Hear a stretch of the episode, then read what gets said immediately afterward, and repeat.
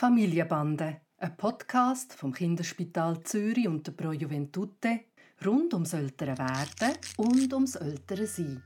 Heute zum Thema «Das Urgroßmami ist schwer krank. Soll ich unser Kind mitnehmen ins Spital?»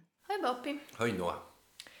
Der Tani ist jetzt ungefähr 20 Monate alt und er muss im Moment mit Sachen umgehen, die ich ihm eigentlich gewünscht hätte, dass er das nicht müsste. Und zwar sind ja äh, meine beiden Großmütter, also seine beiden Urgroßmütter, sehr krank.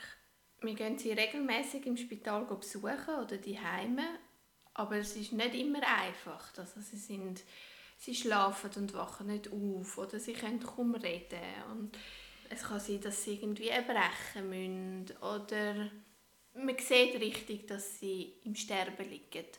Und ich weiß, dass es sicher für die Grosseltern, also oder Urgroßeltern mega wertvoll ist, den Tani zu sehen.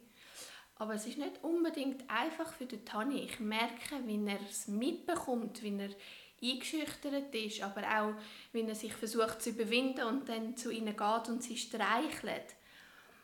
Und ich bin mir wie nicht so sicher, was was ich ihm zumuten kann und soll und wie ich mit ihm nachher nicht darüber reden soll oder wie ich ihm helfen kann, dass das einfacher ist für ihn.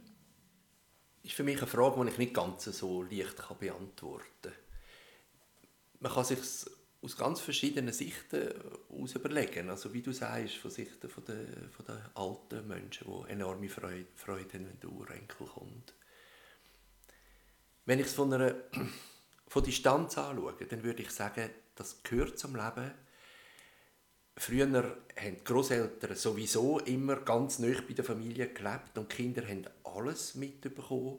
Und für mich ist es eher ähm, eine Entfremdung und komisch, dass heute die Kinder nicht mehr alles so mitbekommen, weil das gehört zum Leben. Das ist vielleicht die grundsätzliche Antwort. Jetzt geht es eigentlich darum, dass ich Sichtweise von Tani einnehme und dir sage, wie das für ihn ist. Und ich glaube, das Wichtigste ist, dass wenn du spürst, dass es für ihn nicht stimmt, also dass er jetzt etwas anderes machen will, dass er will spielen oder dass er gehen will oder so, dass man dann nicht insistiert, sondern dass man schaut, dass es ihm auch gut geht. Die Frage ist auch, wie ist deine Verfügbarkeit für ihn oder in dem Moment? Also bist denn du so sagen wir jetzt im Abschied von deinen Großeltern, dass du nicht mehr für ihn verfügbar sein kannst, dann denke ich, ist das auch nicht so eine gute Idee.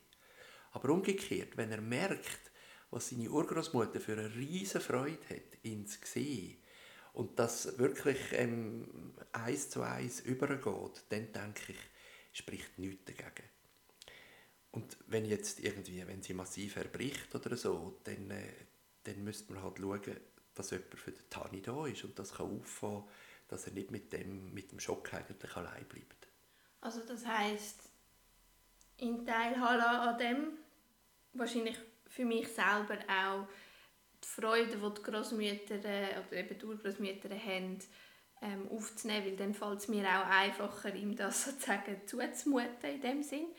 Und dann aber einfach schauen, dass er gleich erste Priorität hat im Sinne von, wenn es ihm nicht gut geht dabei, wenn er will gehen wenn etwas Unangenehmes passiert, wo er nicht wo, wo schwierig ist zu vertragen, dass ich mich zuerst um ihn kümmere und äh, Krankenschwester oder das heißt ich was lönt sich um den die Großmütter kümmern und dass das dann einfach nicht meine Aufgabe ist, sondern ich muss in erster Linie für Tani schauen, dass er aufgefangen wird, wenn es schwierig ist.